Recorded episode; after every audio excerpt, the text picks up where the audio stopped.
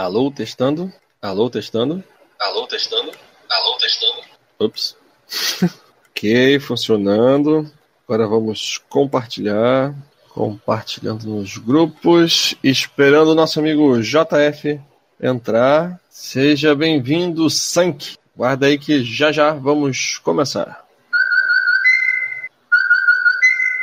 Deixa eu botar meu telefone no silencioso, né, meu pessoal?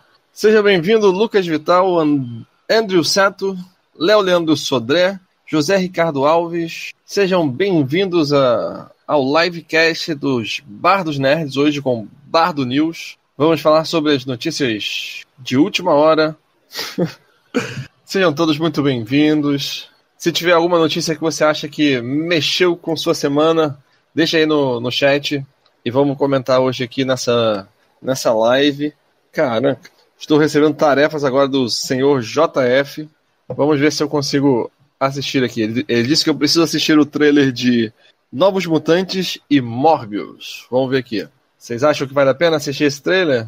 Todo mundo já viu aí? Sabe o que são os Novos Mutantes ou o que, o que são Morbius? Fica por aí, que com certeza o senhor Bardo Nerd JF vai trazer para a gente.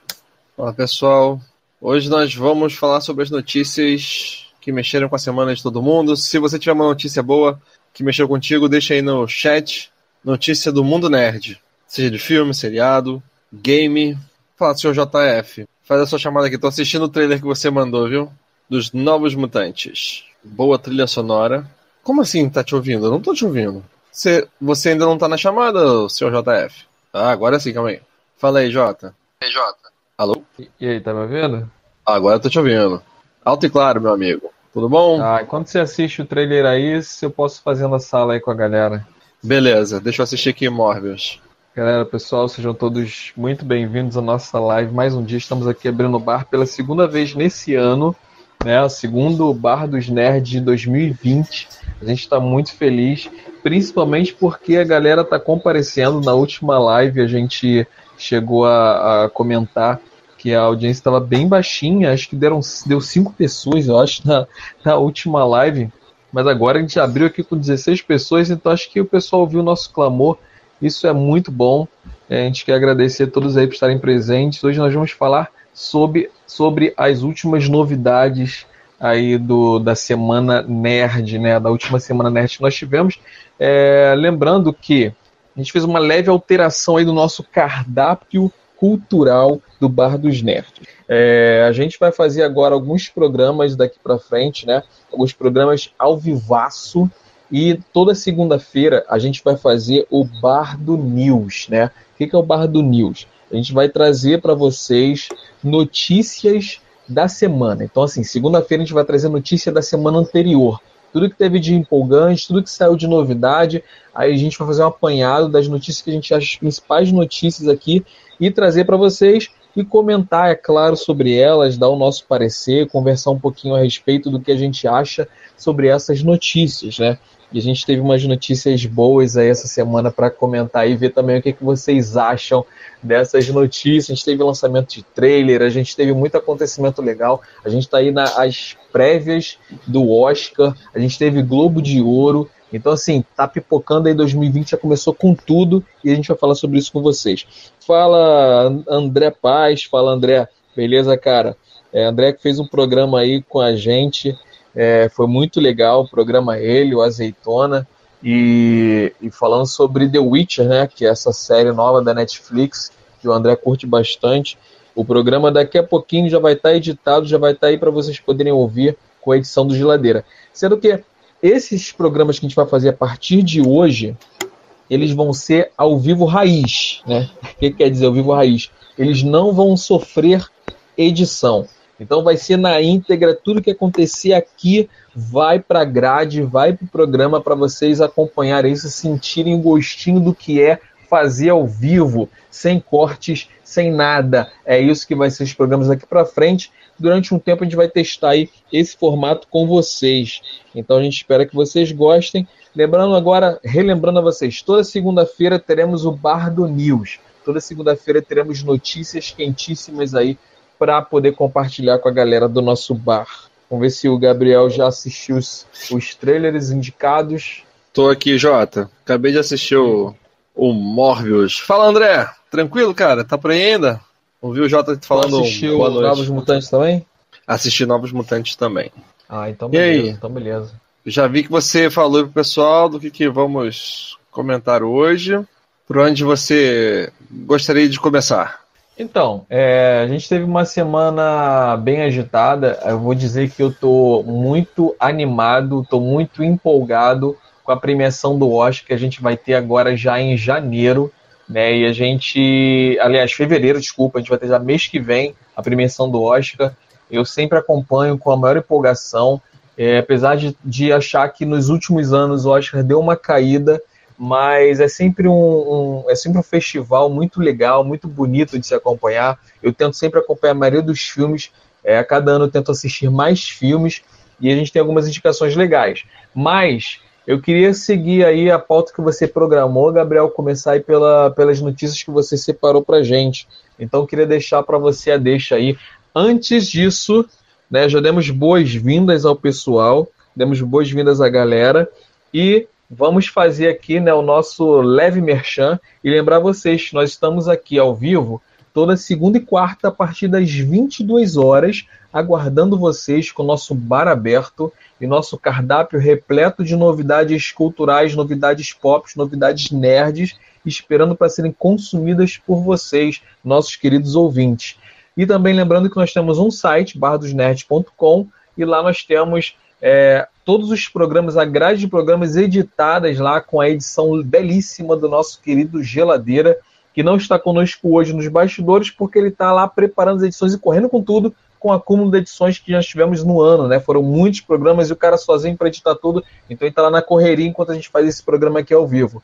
E lembrando também que nós estamos nas redes sociais, né? O Facebook, o Instagram, é só procurar lá Bar dos Net que você consegue encontrar e acompanhar o nosso bar. Muito bem. É, fazemos alguma outra introdução, já que esse programa não vai ser editado? Como nos comportamos hoje aqui? Simbora, vamos conversar, vamos falar. Daqui a pouquinho a gente fala sobre. sobre mas daqui a pouquinho a gente volta com o Merchan, fala sobre o padrinho. Beleza. Mas vamos que vamos, vamos lá então, falar Então deixa, deixa comigo, né? Eu, eu vou começar uma notícia, é uma notícia brincadeira aí pro, pro geladeira, mas que também não, de uma certa forma, não podia faltar. Mas era mais ou menos antiga. Ela saiu ainda ali no finalzinho de, é, de dezembro, mas é, não é por causa disso que ela perdeu a sua importância, né? É, Para quem é fã de Arquivo X, pasmem, para quem é fã de Arquivo X, a Globoplay vai estrear o seriado na sua grade de programação no seu streaming.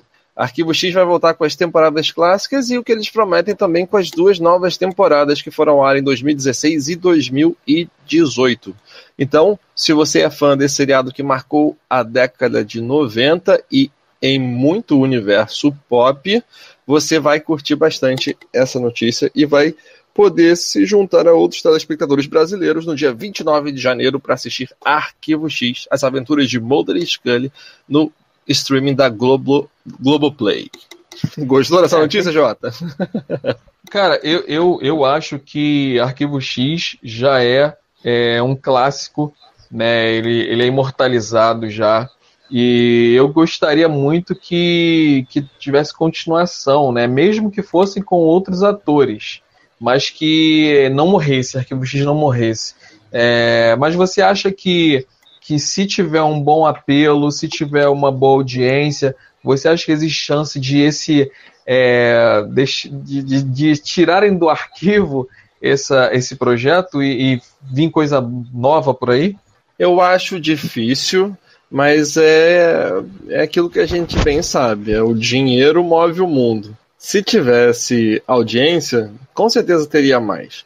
É, teria mais mesmo que os atores não quisessem continuar. Embora o Chris Carter, que é o, o inventor, né, o idealizador da série, roteirista, é, tenha dito que Arquivo X é, conta a história de Mulder e Scully, que não daria para continuar o Arquivo X sem Mulder e Scully, a gente bem sabe que no passado ele já tentou continuar sem o Mulder e Scully. Então eu não sei por que, que isso mudaria a essa altura do campeonato se oferecessem um bom, um bom dinheiro. Né? E com certeza, É, história é o que não falta para ser não ser contado. E se o título da série é Arquivo X, que é uma, digamos assim, uma divisão do, do FBI, você não precisa ter apenas Mulder e Scully, você poderia continuar com o nome, com o mesmo estilo é, de, de episódio, o mesmo estilo de casos e com outros personagens.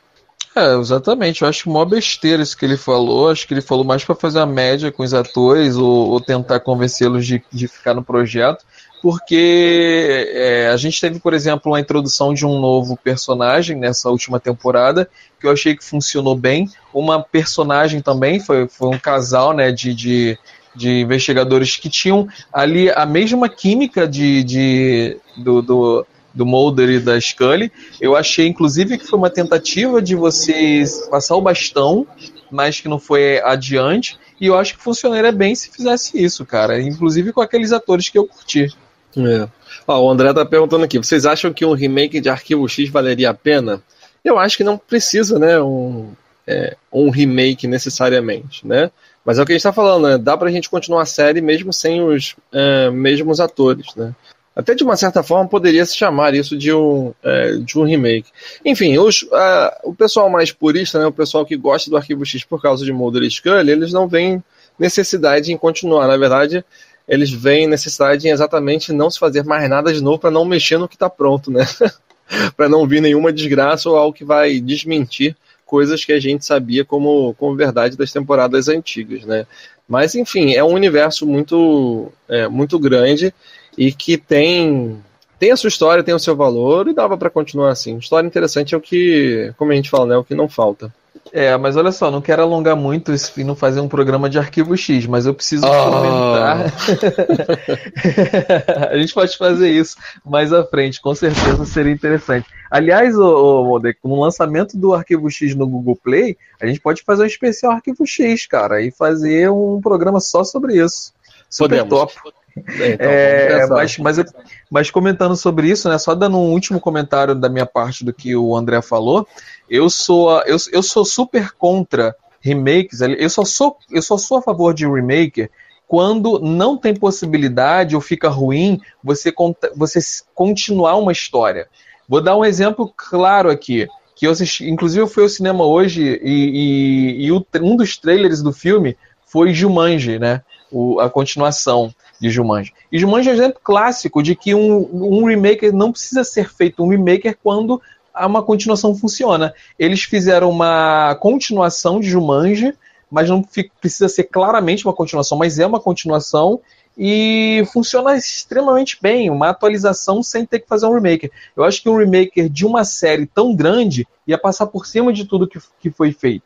Eu acho que dá para fazer uma continuação, só que com muito cuidado para que não atravesse, não desminta, como o Moder falou aí, o que já foi produzido. Né? Era isso que eu tinha para comentar sobre esse, é, essa notícia. Uhum, beleza, então se o J não seguir em frente, eu continuo falando de arquivo X. Qual vai ser? Então vamos seguir em frente.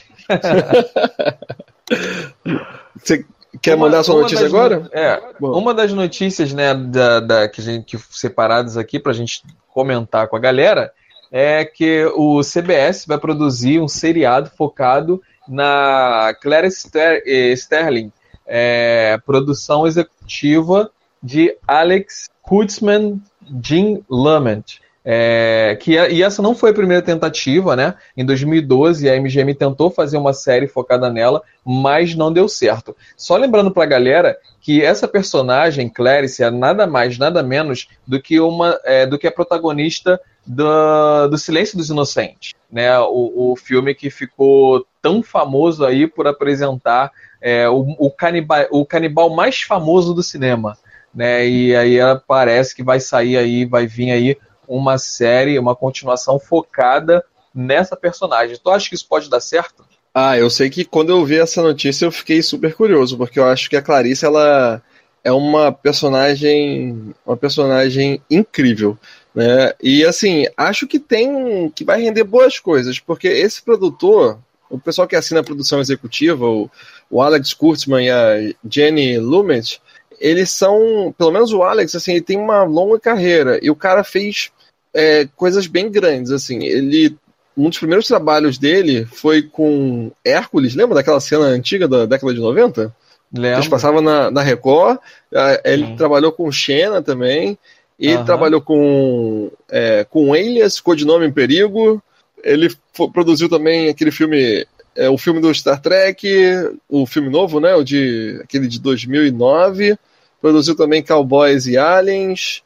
Enfim, produziu mais Star Trek. Ele produziu também é, o espetacular Homem-Aranha 2, Ameaça de Electro. Então, assim, ele produziu coisas que estão aí na, na boca do povo, que foram bem, é, bem conhecidas e bem importantes à sua maneira, né, dentro desse universo mais nerd, desse universo, é, desse universo pop. Então, assim, o cara tem um grande nome e isso pode ser essencial e fazer a diferença para juntar um elenco bom e para conseguir um apoio interessante, até mesmo pensando de roteirista. E a Jenny, ela meio trabalhou com ele também no Star Trek Discovery, uma série mais recente de 2019 da é, de Star Trek. É isso. É, uhum. Cara, é, mas olha só, eu, eu, eu tenho lá minhas ressalvas. Assim, a gente teve a série focada em Hannibal, né? Uma série que inclusive fez um certo sucesso. Uhum. É, com, com um ator fantástico, né? Eu gosto muito da, da, daquele ator que fez o Hannibal. E, e a série, ela, mas, mas eu acho assim que a série teve um peso e, e, e carregou bem. O Hannibal, ele, ele, é um personagem fantástico, um personagem super interessante, é um personagem muito intrigante. É, acho que você, como, como psicólogo, deve, deve gostar muito de personagens construídos assim mas eu acho que tinha esse peso para carregar a série do próprio Hannibal.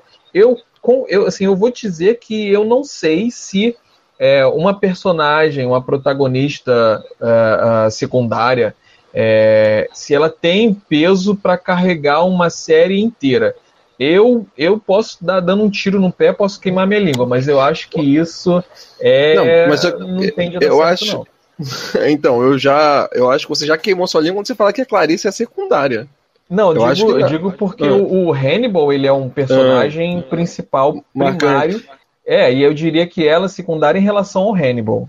Ah, eu não concordo não. Eu não concordo não, porque ela, eu, pelo menos no Silêncio dos Inocentes, eu acho que é um filme já bem focado no, é, no drama dela, sabe? Como uma mulher agente da FBI in, iniciando a carreira e se inserindo no, no universo é, principalmente é, masculino, tem assim, muitos detalhes sobre, sobre ela, né? O, o Hannibal tá ali para é, ele preenche bem e ajuda a conduzir a, a história, mas a história é, é dela, né? Uhum. E acho, e assim, eu acho que exatamente uma, uma outra parte da notícia que eu vi por aí é que eles não vão, o Hannibal Lecter não vai aparecer nesse seriado.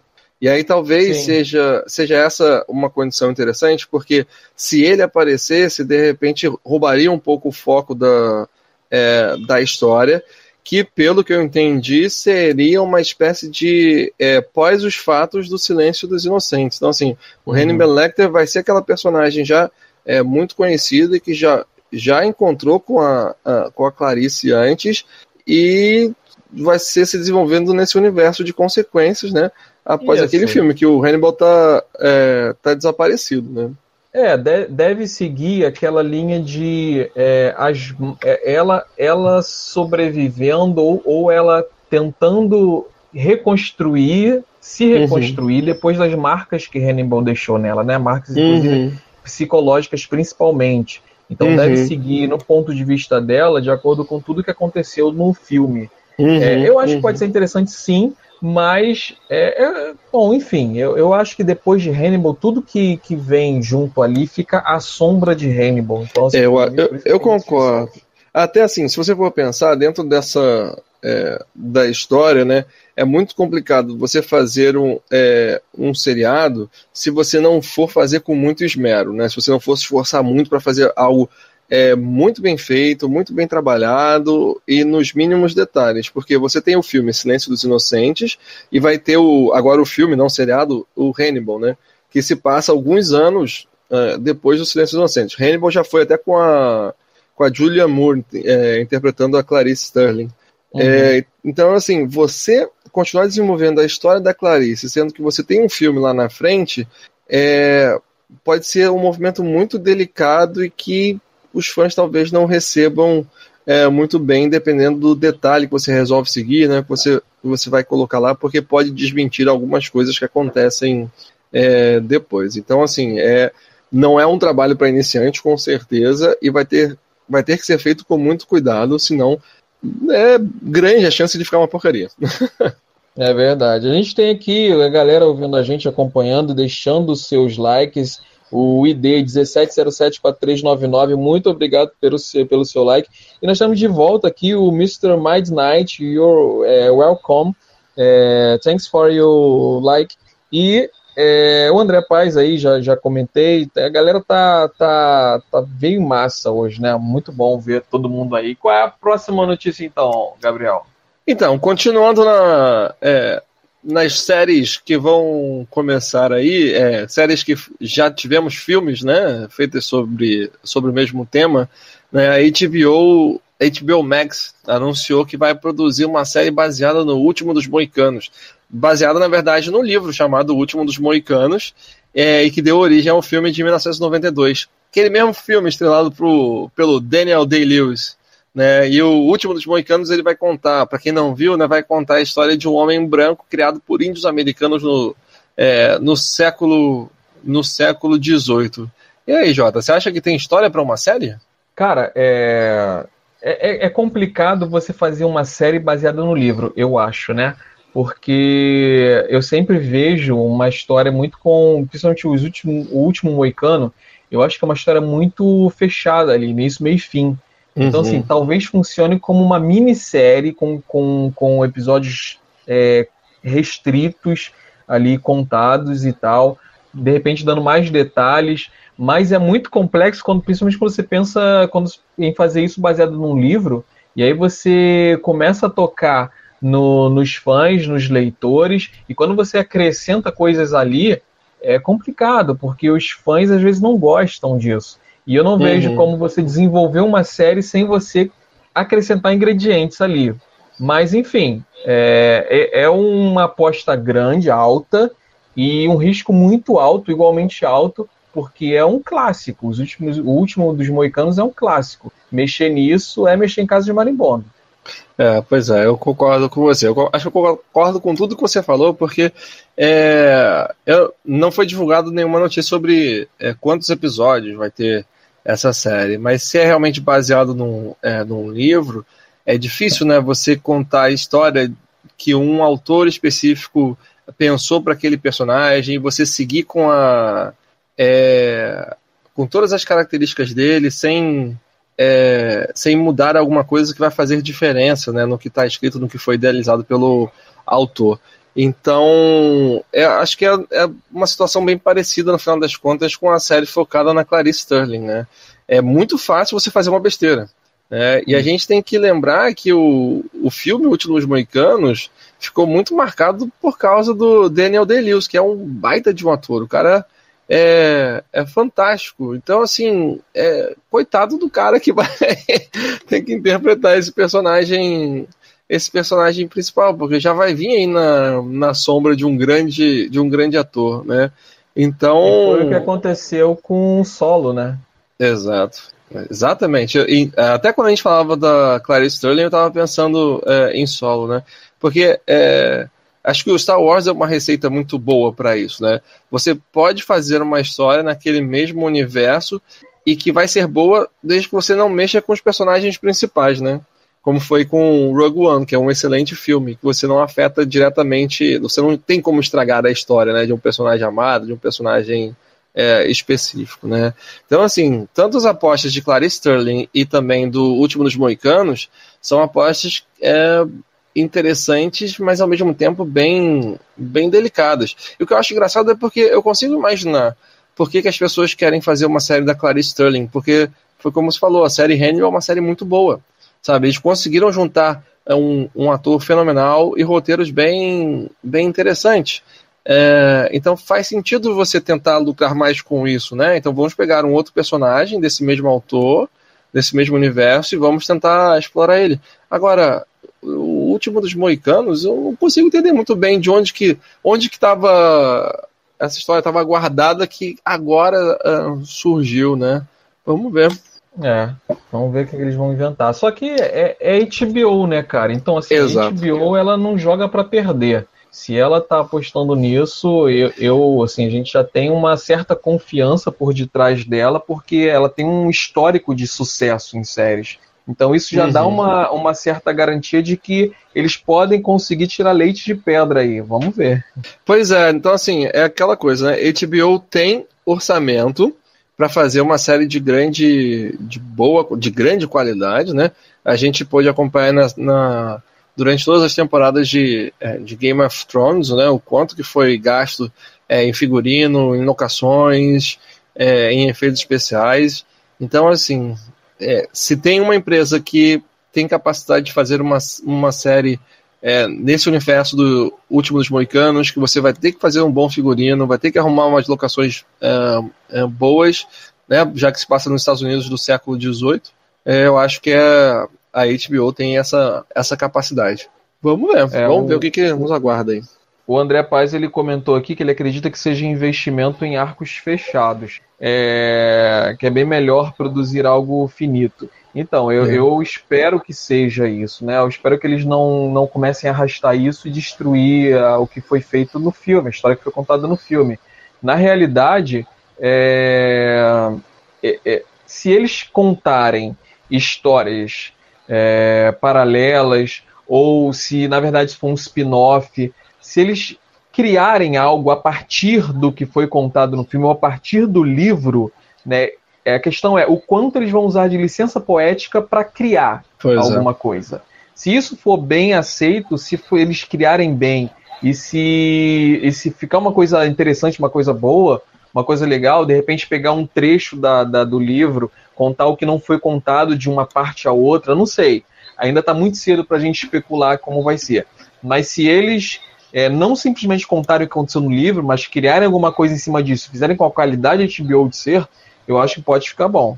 É, pois é. Eu concordo com o André mesmo. Assim, é, é mais fácil você produzir algo com um início, meio e fim. É, você não ficar esticando muito, não fazer aquelas barrigas. É, e assim, pelo, as notícias que a gente teve é que, como vai ser baseado no, é, no livro, vai contar a história do, é, do personagem Agora esqueci o nome do personagem do, que o Daniel Day-Lewis interpretou no filme, né? Então me parece que eles vão, vão apostar mesmo em, é, em algo com início, meio e fim. Mas vamos ver, quem sabe aí alguma coisa vai acabar surpreendendo a gente, né? Eu sei que ao ver a notícia eu fiquei curioso para ver esse resultado final. É, vamos ver. E a próxima notícia é para os gamers. A Sony não participará pelo segundo ano consecutivo da E3 bem no ano de lançamento do PlayStation 5. Um porta-voz da empresa anunciou que não concorda com algumas direções tomadas pela organização e que, abre aspas, vamos desenvolver nossa estratégia de eventos globais em 2020, participando de centenas de eventos para consumidores em todo o mundo. Nosso foco é garantir que os fãs se sintam parte da família PlayStation e que tenham acesso para jogar seu conteúdo favorito. Temos gamers, games fantásticos chegando ao PlayStation 4 e com o lançamento do PlayStation 5, estamos ansiosos por um ano de comemorações com os nossos fãs. Parece que a PlayStation brigou mesmo com a E3, né, cara? Pois é, cara. E assim, eu não entendi muito bem de onde veio, mas sabe, é, é, existe uma coisa que é, é muito curio, curiosa em estratégia de, de marketing, né? Eles estão falando aqui que o foco é garantir que os fãs é, se sintam parte da família, que tenham acesso ao conteúdo do jogo. Então, não sei se a restrição da organização lá da, da E3 foi nesse sentido, né? De, tipo, limitar o espaço deles e que eles sentiram que não iam conseguir é, botar o jogo disponível ou apresentar da melhor forma possível para os fãs que com certeza sempre buscam, né? O stand da, é, o espaço da PlayStation na, é, na E3. Mas, cara, é, eu acredito que em um ano de lançamento do PlayStation 5 a Sony não participando da E3, ela vai participar muito mais pelas notícias de não participar do que, do que se talvez estivesse participando, sabe? E, e, assim, eu não sei se isso foi, se foi pensado dessa, dessa forma, mas me parece uma estratégia é, que alguém pensou, já que você vai lançar um console novo, né? Porque a pergunta está no ar é, logo no ano de lançamento, não faria sentido você participar de um evento tão grande quanto a E3? Né? É. Então, assim, vai ter o um evento e vai ter todo mundo falando: a Sony não está aqui. no ano que tem o PlayStation 5. É verdade. É, a gente, tá, a gente tá, tá falando isso porque, para quem não é gamer, para quem não entende, a E3 é simplesmente a maior feira, ou a feira mais importante de games do mundo. Né? Uma uhum. feira internacional dedicada exclusivamente a jogos eletrônicos. Então, assim, é por isso que é tão espantoso ela não participar. Mas como ela não participou da primeira vez, então, assim, a primeira vez ela, ela já, já deve ter sentido que ela é tão grande que a Expo, a E3 não faz tanta diferença assim para ela e ela consegue levar sozinha, porque assim, é, é uma a, a, Sony ela no PlayStation, no, nos games, a Sony ela já se, se, se divulga muito bem sozinha, então de repente ela está apostando nisso e de repente até uma força, dando uma forçada aí para E3 começar a abrir um pouco mais os horizontes e aceitar um pouco mais das exigências, das exigências que ela deve estar tá impondo aí para participar. Pois é, né? É, de fato, é uma empresa é, é, mundial e que cativa todo mundo mesmo sem estar presente num, é, num evento, né? Entretanto, tenho certeza que muita gente que vai na E3 vai, vai ficar chateado de não ver lá o espaço da, é, da Sony, não vai, não vai poder ver lá o, o, PlayStation 5 e nem mesmo os jogos dessa nova, nova geração que, que tanto prometem, né?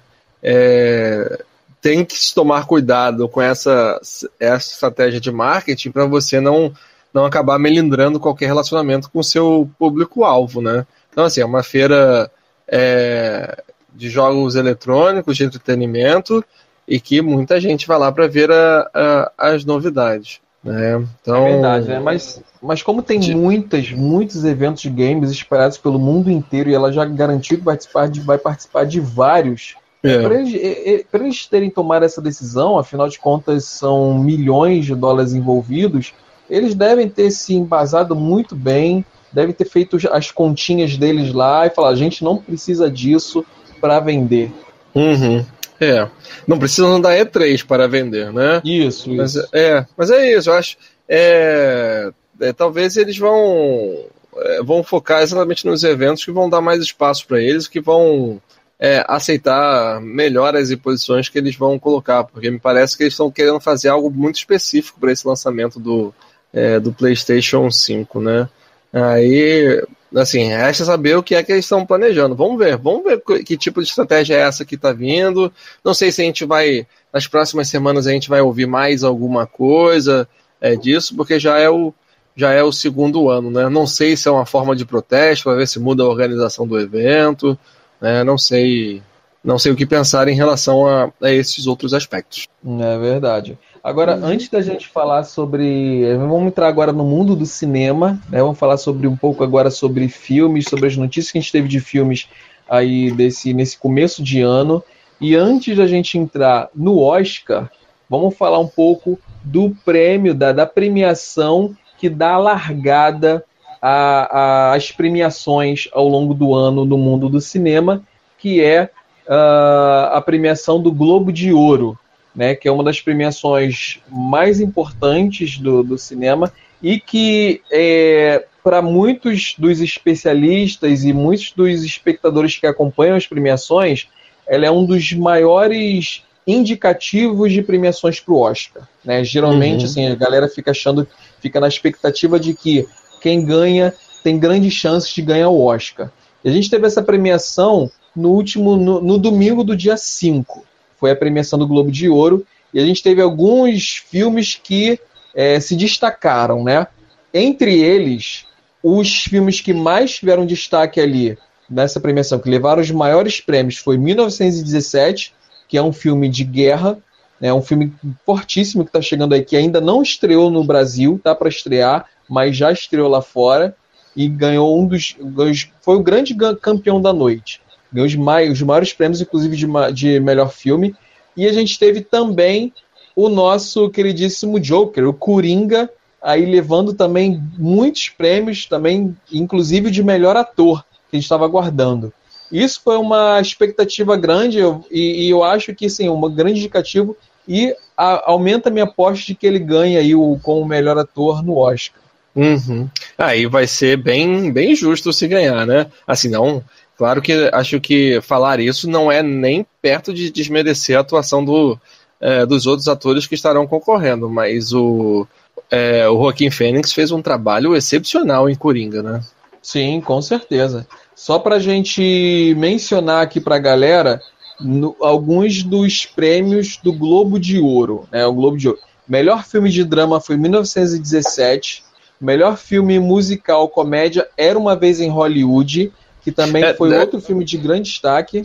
Então, eu acho interessante o Globo de Ouro que eles fazem uma divisão, né? De melhor filme de drama Sim. e melhor filme musical ou comédia, né? Que aí permite, porque no Oscar é, Era uma vez em Hollywood vai competir diretamente com 1917, né? Na, é, na, mesma categoria, e os outros filmes também, né? Então isso, isso. É, é interessante do Globo de Ouro faz essa separação e acho que dá uma, uma chance a mais para outros, outros filmes também ganharem visibilidade e ganharem o seu prêmio, né? É verdade. O melhor filme, o melhor ator de drama, de filme de drama, quem ganhou foi justamente, como já mencionei, o Joaquin Phoenix, pelo seu papel em Coringa. E o melhor ator de filme musical ou comédia foi o Taron, é, Taron Egerton, né, por Rocketman.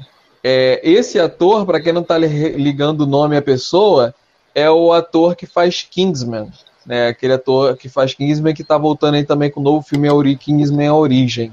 É, eu não assisti Rocketman, mas eu tô muito curioso para assistir depois desse, desse prêmio.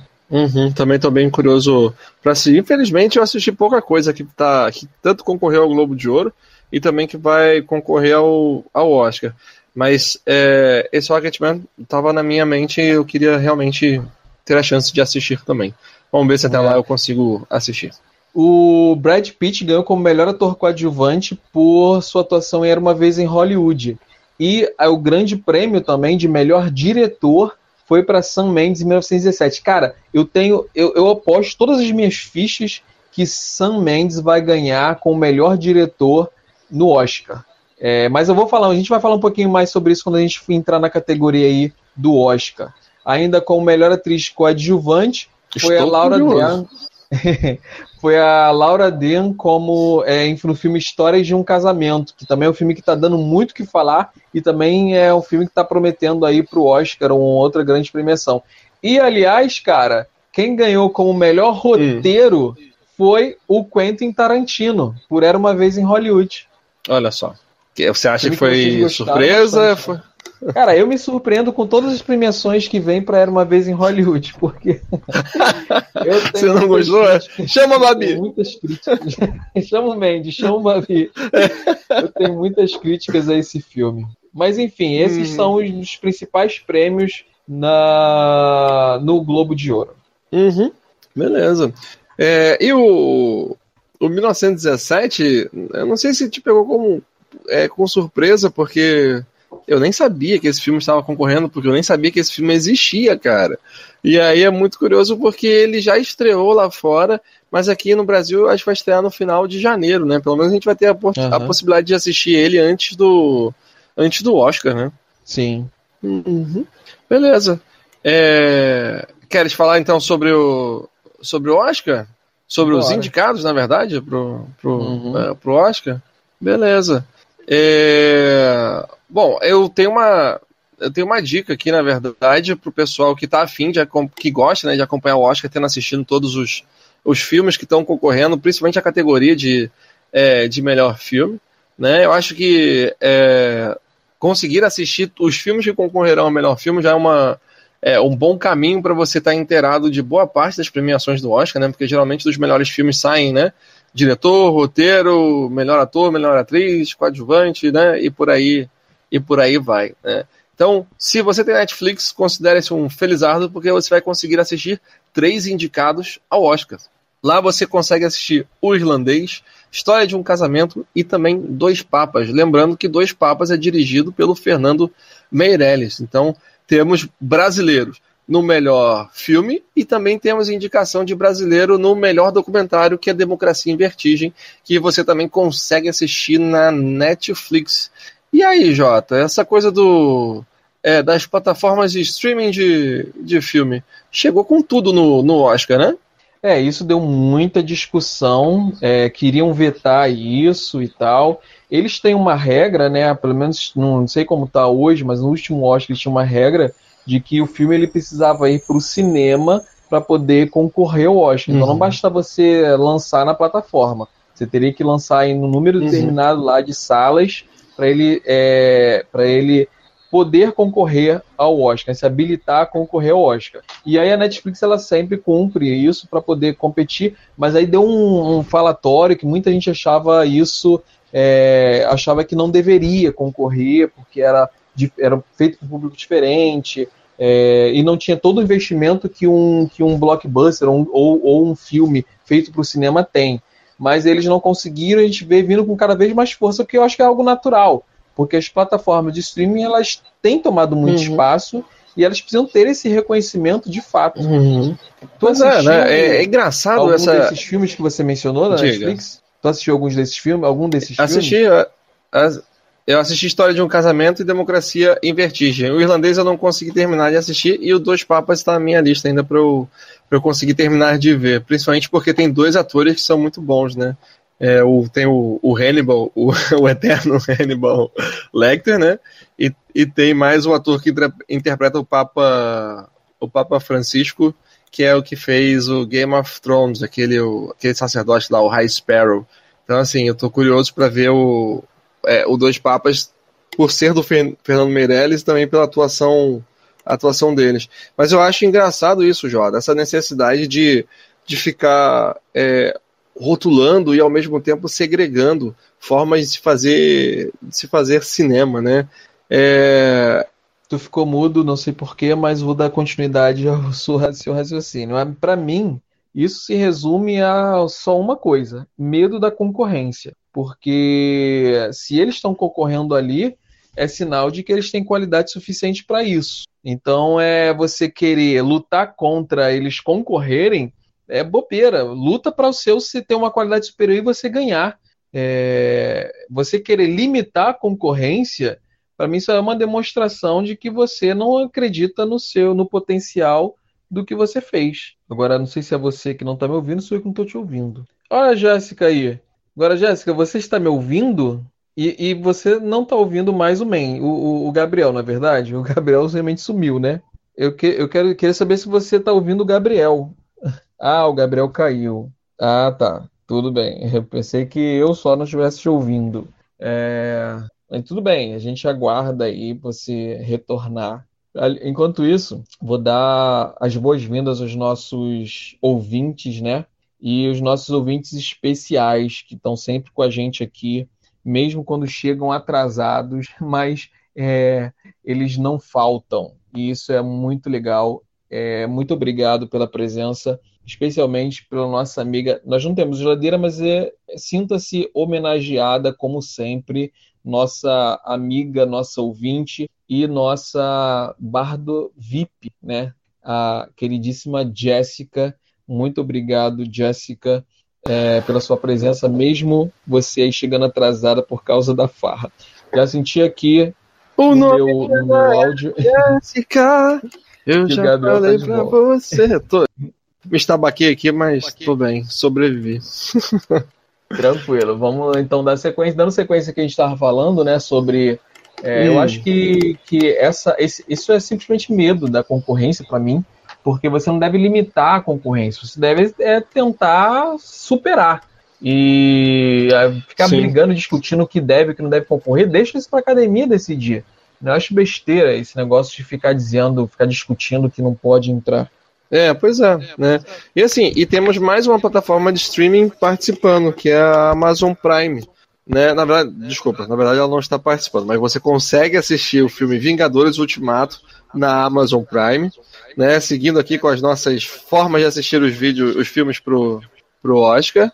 É, você consegue assistir Parasita ainda está em exibição em alguns cinemas do Brasil que está concorrendo a melhor filme. Ele é, me parece que é coreano, né? É sul-coreano esse filme. É, é, uhum. sim. Ele vai concorrer a melhor filme e a melhor filme estrangeiro, né? Sim, se eu não me engano, eu acho que está concorrendo a melhor roteiro também. Ou está concorrendo é. ou concorrendo no Globo de Ouro, agora eu não lembro. Aham, uhum, pois é. é. Você consegue assistir também pelo seja iTunes, Google Play ou então YouTube, você consegue ver Coringa e também Era Uma Vez em Hollywood. E você vai ter a chance também antes do Oscar de assistir Adoráveis Mulheres, que está no cinema atualmente, estreou em 9 de janeiro. E você vai também conseguir assistir 1917, que vai estrear no dia 23 de janeiro nos cinemas brasileiros.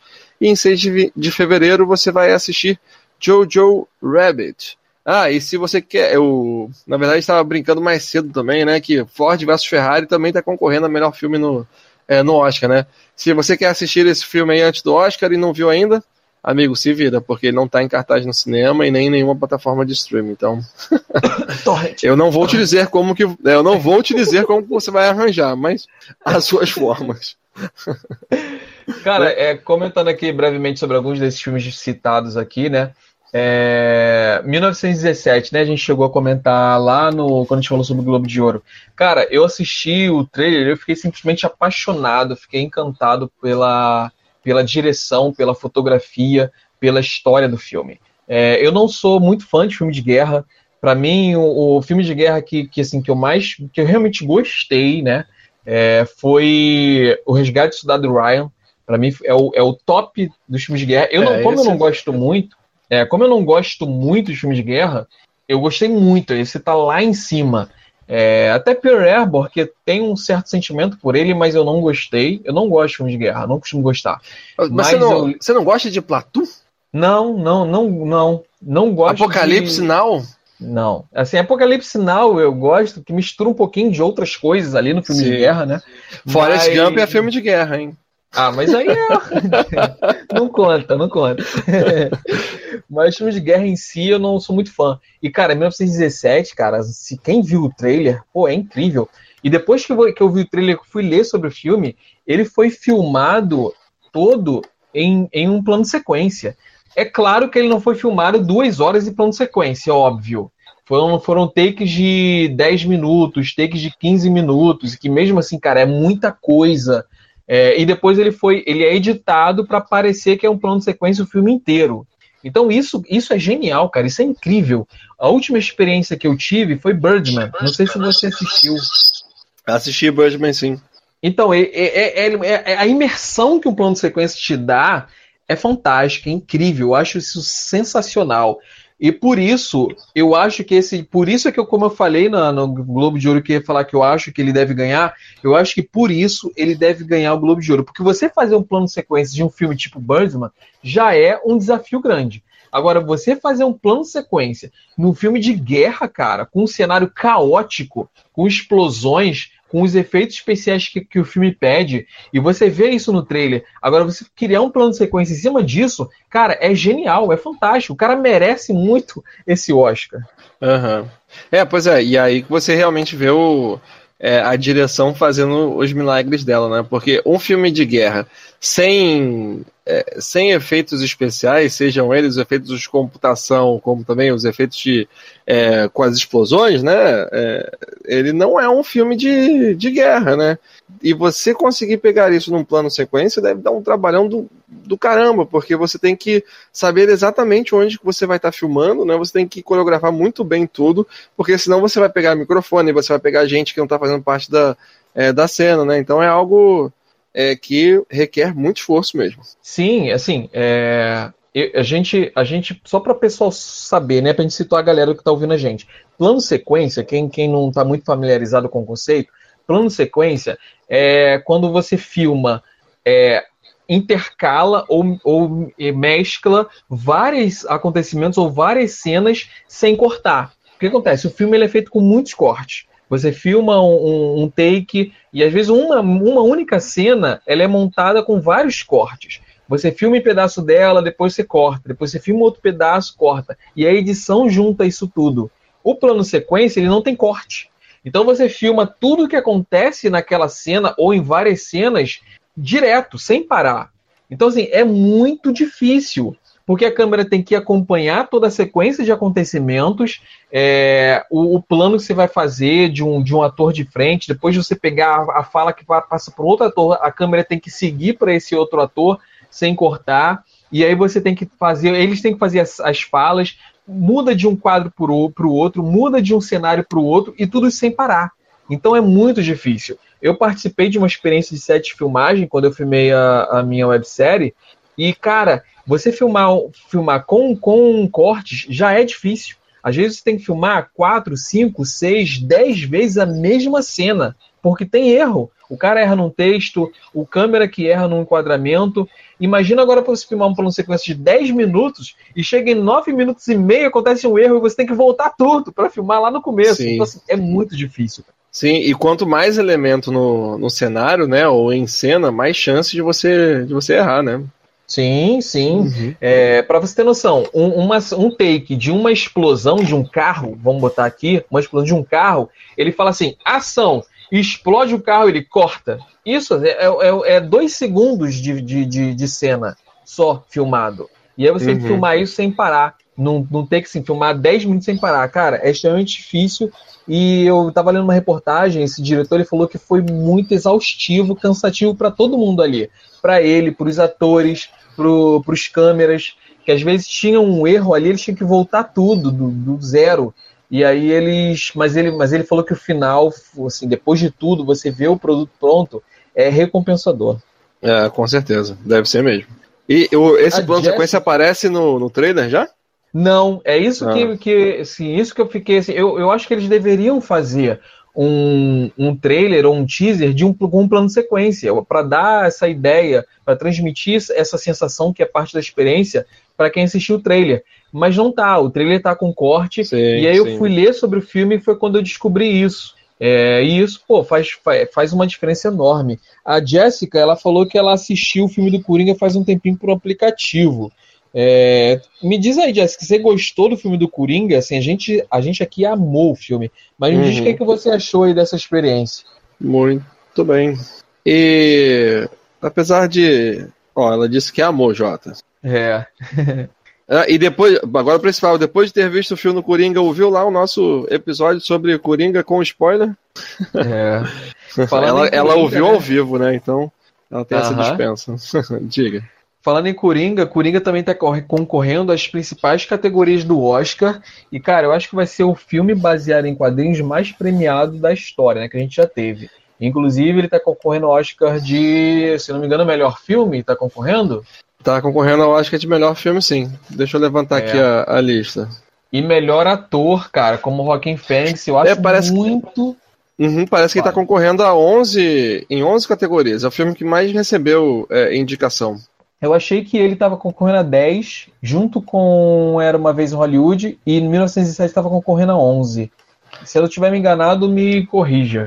Não, então, Coringa teve 11 indicações, o irlandês, Era Uma Vez em Hollywood, tiveram 10 indicações. 10. Isso, é, isso. É. 1917 eu não sei exatamente quantos, mas deve ter sido por aí.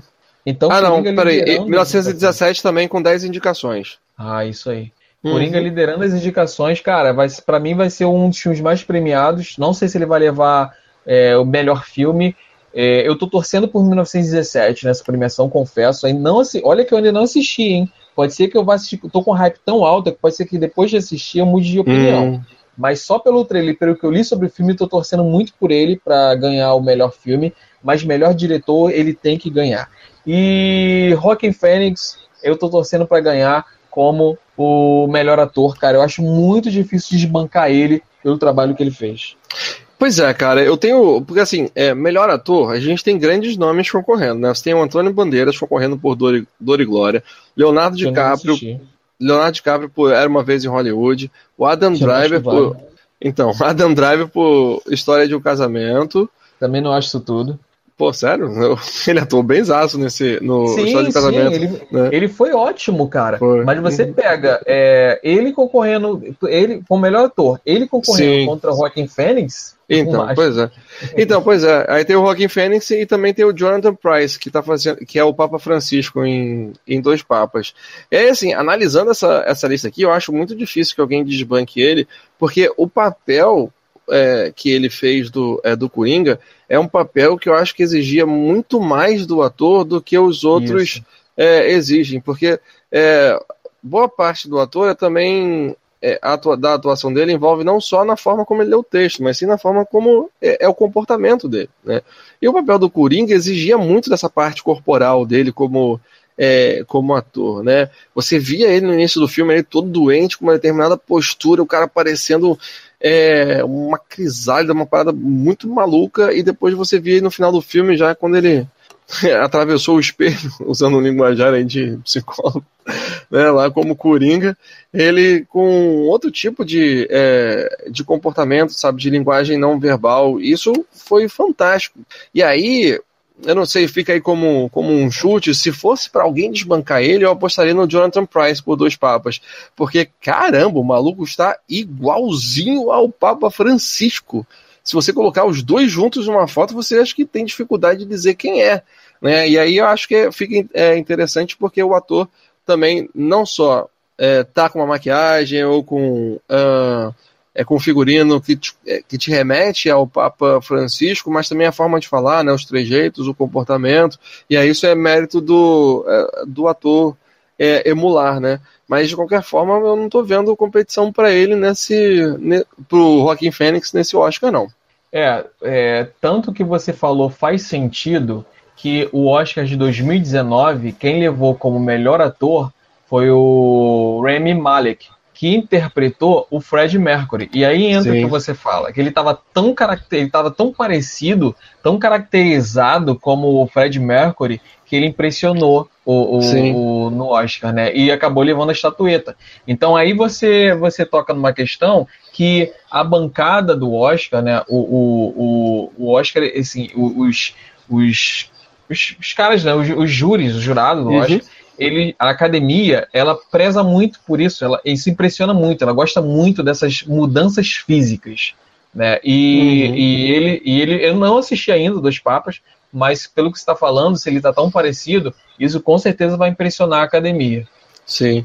Ah, cara, eu vou tentar assistir antes do Oscar. Até o Anthony Hopkins também, Dois Papas, está a cara do, do Bento, Bento XVI, né? Agora esqueci o, o numeral do, do Papa. Queria agradecer o Alan Jackson, que acabou seguindo a gente.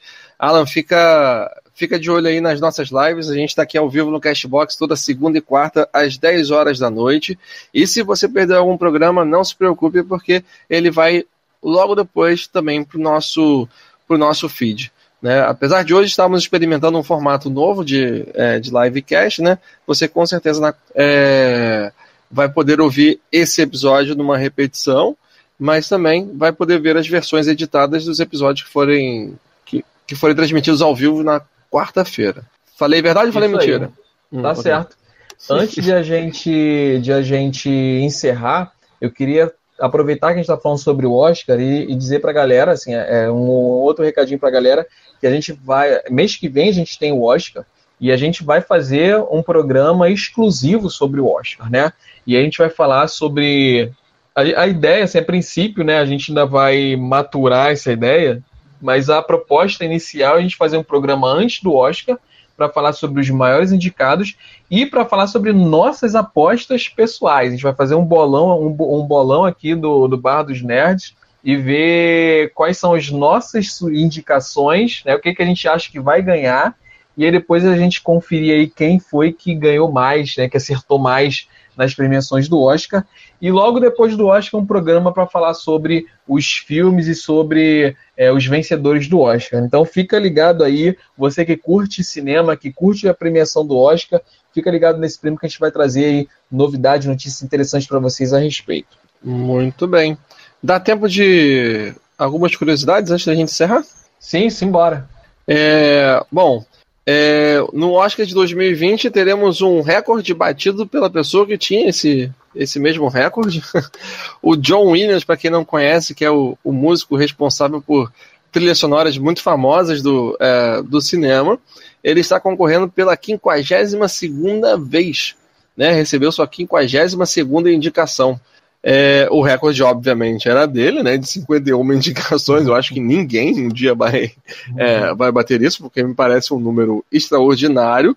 E a primeira indicação dele foi no Oscar de 68, pelo filme Vale das Bonecas, sendo que o primeiro Oscar que ele ganhou foi em 1971, pelo filme Um Violista, Violinista no Telhado. E ele foi premiado outras quatro vezes por Tubarão, para. Deixa pra lá. Star Wars, Episódio 4, Uma Nova Esperança, ET, o Extraterrestre e A Lista de Schindler. Então, assim, é um nome marcante. E esse ano ele está concorrendo por Star Wars, A Ascensão Skywalker. Será, meu caro amigo Jota, que ele será responsável por levar um Oscarzinho pro Star Wars? É, acho difícil ele não levar. É, as músicas, assim, os, as trilhas sonoras dos filmes dele são muito marcantes. Uhum. E é sempre um nome muito. É, de uma aposta muito alta no Oscar. Eu não vi o, a trilha sonora, as músicas que estão competindo, mas é, é uma boa aposta. Então, deixa eu ver se eu acho que a. Ah, tava, tava separadinho aqui pra. Ó, a trilha original é Coringa, Adoráveis Mulheres, História de um Casamento, 1917 e Star Wars, A Ascensão Skywalker, que estão concorrendo. É, dos que eu me lembro aqui, do que eu assisti, que eu, que eu tenho conhecimento, acho difícil é, superar Star Wars. Uhum, uhum. Beleza. E também tem uma última curiosidade. Quer, quer falar você ou eu falo? Pode falar. É o Martin Scorsese, também é um é um outro que está batendo um recorde. Na verdade, assim, é um recorde mais ou menos, né? Porque ele é o único diretor vivo que foi indicado a, a nove Oscars, né? Por nove filmes diferentes, né? Ele foi indicado em 1980 por Toro Indomável, Última Tentação de Cristo, em 88, Os Bons Companheiros em 90, Gangues de Nova York em 2002, O Aviador em 2004, Os Infiltrados em 2006, A Invenção de Hugo Cabret em 2011 e O Lobo de Wall Street em 2013. Será que esse ano ele vai levar pelo irlandês?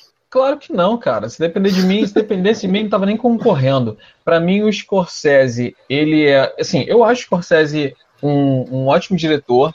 É, só que eu acho que ele teve o tempo dele já. Eu acho que, que, ele, que ele foi um, um diretor excelente, genial, mas que ele já tá fora do tempo dele. É, digo isso porque eu assisti o Irlandês, cara, e é um filme esquecível. É um filme que ele só traz mais do mesmo. É, eu, eu, eu, queria dar esses comentários no programa que a gente vai fazer sobre o Oscar, mas eu repito lá. Uhum. É um filme que, para mim, que ele só trouxe mais do mesmo. Ele trouxe uma releitura de máfia ali de um outro aspecto, outro ponto de vista, mas é, ele, ele tá fazendo mais do mesmo ali. E para mim ele se baseia na fama que ele teve. Então eu acho que Scorsese hoje um diretor superestimado. Uhum. Pois é. E assim, ele ganhou. Ele teve nove indicações e ele ganhou só um é, por uma delas, né? Que foi pelo. Grande Nova. Não, foi, foi por foi Os Infiltrados. Os Infiltrados, isso. isso. Cara, para mim, Gangue de Nova York foi o, um dos melhores, uma das melhores direções dele. Pelo menos o melhor filme é, indicado dele, para mim, foi Gangue de Nova York. É, Toro Indomável é muito bom. É, Os Bons Companheiros é ótimo. É, o Aviador é muito bom. Os Infiltrados eu não gostei, principalmente do final. Eu detestei o final desse filme. A invenção de Hugo Cabret é um filme que foge, realmente é um filme que, que da direção dele que foge ao tradicional.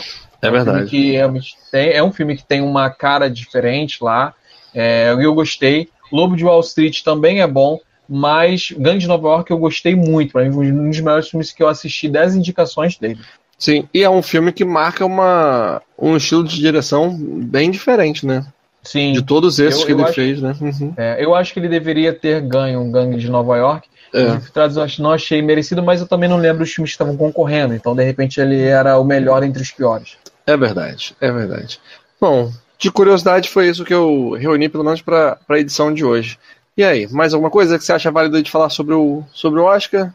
Ou alguma outra notícia não, que a gente que esqueceu? Eu, eu acho que a gente pode guardar o Oscar para o programa sobre o Oscar e no mais era isso mesmo. É, galera, lembrando novamente quem chegou no meio, quem começou a ouvir da metade, que a gente vai fazer daqui para frente por, por tempo indefinido programas ao vivo raiz, né?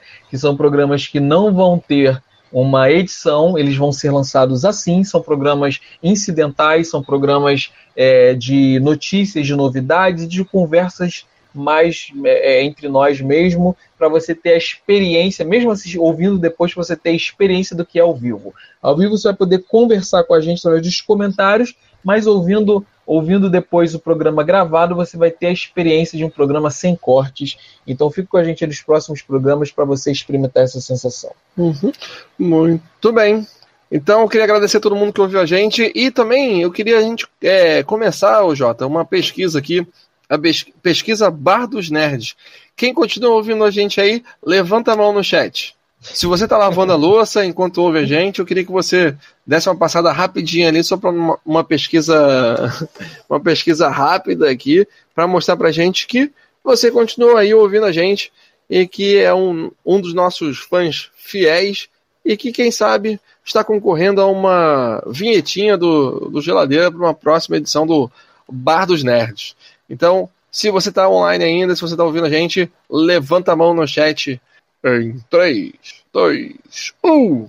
Tu viu alguma um. mão? não, eu não vi. Opa! Apareceu uma. aliás, Foi. galera, aliás, a gente está começando esse ano com é, uma. Uh, como posso dizer? A gente está abrindo aqui uma campanha, né? Chamada é, hashtag Bardos5. É, cada ouvinte nosso trazer cinco amigos, cinco convidados, cinco colegas, cinco uh, irmãos, cinco parentes, cinco pessoas para ouvir a próxima live. Então aí, galera que quiser participar dessa campanha do Bar dos é, hashtag Bar dos 5, então tragam aí na próxima live seus companheiros e fala aí, ó, trouxe aqui cinco, galera se identifica aí cinco que trouxeram, que aí vai ter novidade se a gente conseguir bater nossa meta. Então aí esse é o recadinho que a gente tinha para dar. Muito bem. Jota, obrigado aí pela, pela companhia aqui no, no bar hoje. E as notícias foram, foram bacanas, mas semana que vem tem mais, com certeza, né? É isso aí, galera. Muito obrigado. E garçom, a conta. Pirim, pim, pirim, pim. Beleza, cara. De boas, agora a gente tem que fechar rápido, né? Porque a gente não pode falar besteira, porque senão não, dessa vez não tem geladeira para cortar, né? Dessa vez não tem corte, né? Ô, Jota, você falou aí da sua, é, da sua websérie. Como é que é o nome da sua websérie? Então, uh... New Year's resolutions are hard, but the Xfinity New Year New Gig Sale is easy. Waking up the kids after a long winter break? Hard. But getting gig speed internet so you can stream, surf, and game all at once? Easy. Committing to a trendy New Year's diet? Hard. But finding your favorites on Xfinity X1, the easiest all in one entertainment experience, just by speaking into the X1 voice remote, easy. It's the Xfinity New Year, New Gig sale, and it's simple, easy, awesome. To learn more, go to Xfinity.com, call 1 800 Xfinity, or visit a store today. Restrictions apply, not available in all areas.